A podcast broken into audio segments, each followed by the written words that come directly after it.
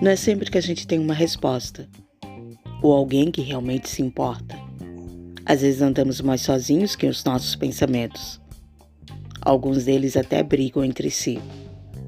E o que pensei que bastava só de uma fórmula mágica para tudo se organizar. Como se propõe o livro de autoajuda.